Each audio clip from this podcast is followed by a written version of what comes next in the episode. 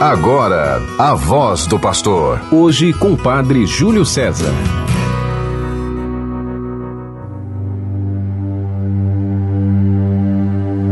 O povo que andava nas trevas viu uma grande luz. Para os que habitavam nas sombras da morte, uma luz resplandeceu. Capítulo 9 da profecia de Isaías. Queridos irmãos, queridas irmãs, ouvintes, amigos do programa A Voz do Pastor, transmitido pela rádio de nossa arquidiocese, a 91.9 FM, a Sintonia do Bem, e todas as rádios que retransmitem este programa. A partir de hoje até o dia 5 de fevereiro, eu, Padre Júlio, pároco da paróquia de Nossa Senhora da Candelária, estarei junto com vocês vivendo esta espiritualidade. O nosso arcebispo, Dom Jaime, gentilmente me confiou esta missão. Ele encontra-se em dias merecidos de descanso, depois de um ano intenso de atividades, de celebrações, de decisões. O nosso bispo agora descansa para que possa retomar no próximo mês de fevereiro, com muito vigor, pastoreio deste povo santo de Deus aqui na Arquidiocese de Natal, que o próprio Cristo lhe confiou que neste período, além de caminharmos juntos, nos lembremos também de rezar pelo nosso arcebispo. Ouçamos o Evangelho de hoje. Ele é retirado do capítulo 6 do aquele escrito por São Marcos, versículos 45 a 52. O Senhor esteja convosco, Ele está no meio de nós. Proclamação do Evangelho de Jesus Cristo segundo Marcos. Glória a vós, Senhor. Depois de saciar os cinco mil homens, Jesus obrigou os discípulos a entrarem na barca e irem na frente para Betsaida, na outra margem, enquanto ele despedia a multidão. Logo depois de se despedir deles, subiu ao monte para rezar. Ao anoitecer, a barca estava no meio do mar e Jesus sozinho em terra. Ele viu os discípulos cansados de remar, porque o vento era contrário. Então, pelas três da madrugada, Jesus foi até eles andando sobre as águas e queria passar na frente deles. Quando os discípulos o viram andando sobre o mar, pensaram que era um fantasma e começaram a gritar. Com efeito, todos o tinham visto e ficaram assustados. Mas Jesus logo falou: Coragem, sou eu, não tenhais medo. Então subiu com eles na barca e o vento cessou. Mas os discípulos ficaram ainda mais espantados, porque não tinham compreendido nada a respeito dos pães. O coração deles estava endurecido. Palavra da salvação. Glória a vós, Senhor. Que o Santo Evangelho anunciado perdoe os nossos pecados e nos conduza à vida eterna. Amém. Queridos irmãos, queridas irmãs, muitas vezes nós encontramos no Evangelho esta realidade de um Jesus que se retira, que se afasta das pessoas para entrar na intimidade do Pai. Jesus é um homem de oração. Ele vai em busca de conversar com o Pai. Agora imaginemos, se a oração se faz tão necessária na vida de Jesus, Filho de Deus, quanto mais ela é necessária na nossa vida. Nós somos frágeis peregrinos nesta terra. Precisamos da misericórdia de Deus. Enfrentamos tantas dificuldades, tantos sofrimentos, são tantas as dores do nosso dia a dia que às vezes nem sabemos para que lado caminhar.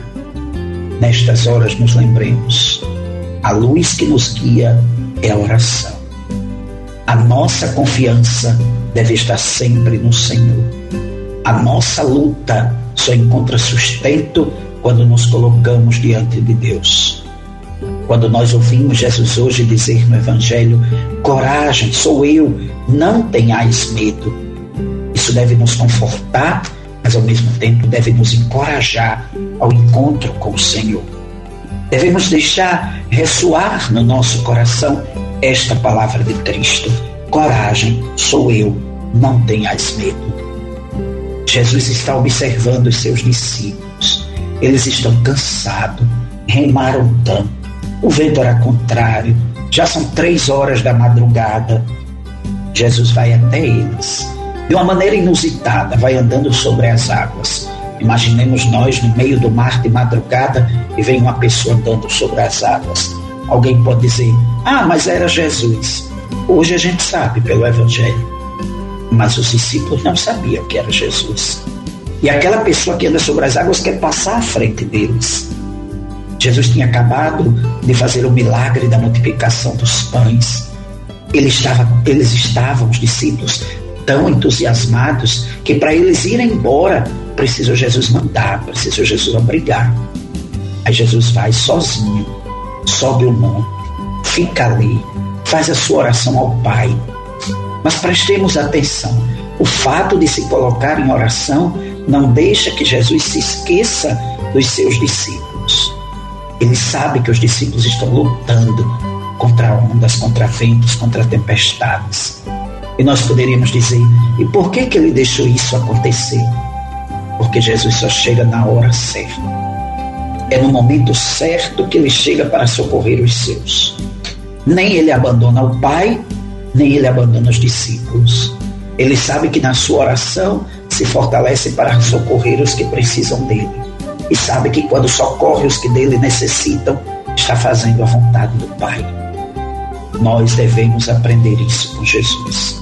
Fazer da nossa oração um encontro com o Pai que nos leva a amar e a cuidar de todas as pessoas. A nossa oração só será verdadeira quando ela for acompanhada da caridade. Quando as minhas atitudes representarem essa presença de Deus no meio da humanidade.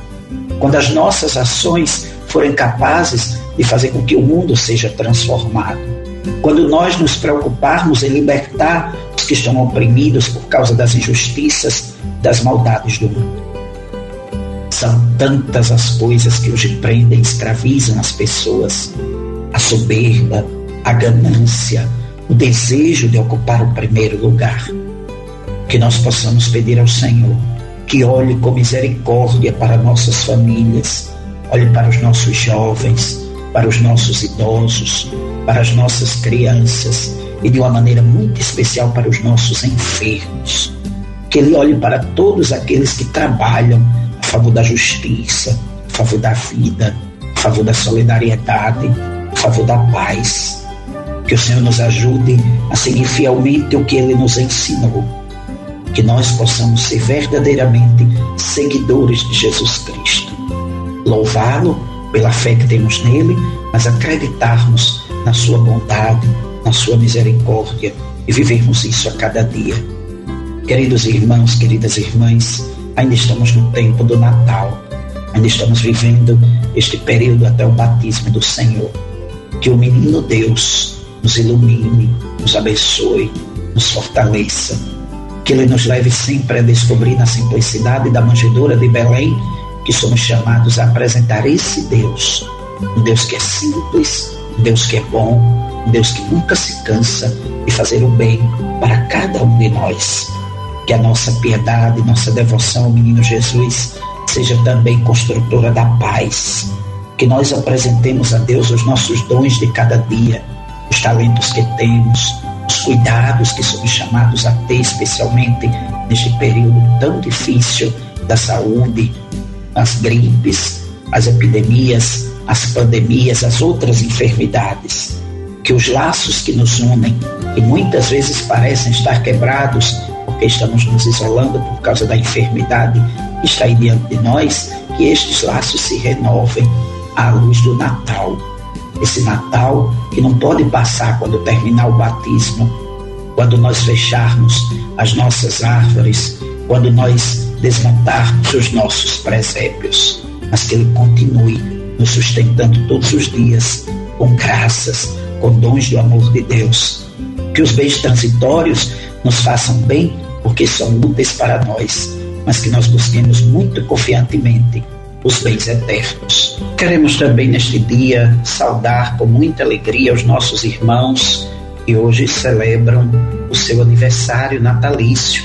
Padre John Erickson, pároco de, de, Nossa Senhora da Esperança e Santo Inácio de Loyola, na Cidade da Esperança, e o Padre Robson Paulo, reitor da Igreja do Rosário, no centro da cidade. Que Deus os abençoe, que Nossa Senhora os proteja cada dia mais, fortaleça, ajude na caminhada de cada dia. Sejam cada vez mais felizes no ministério que assumiram. Deus abençoe cada vez mais esse ministério. Que tenhamos todos uma feliz quarta-feira, em nome do Pai, e do Filho, e do Espírito Santo. Amém. Você ouviu a voz do pastor. Hoje com o Padre Júlio César.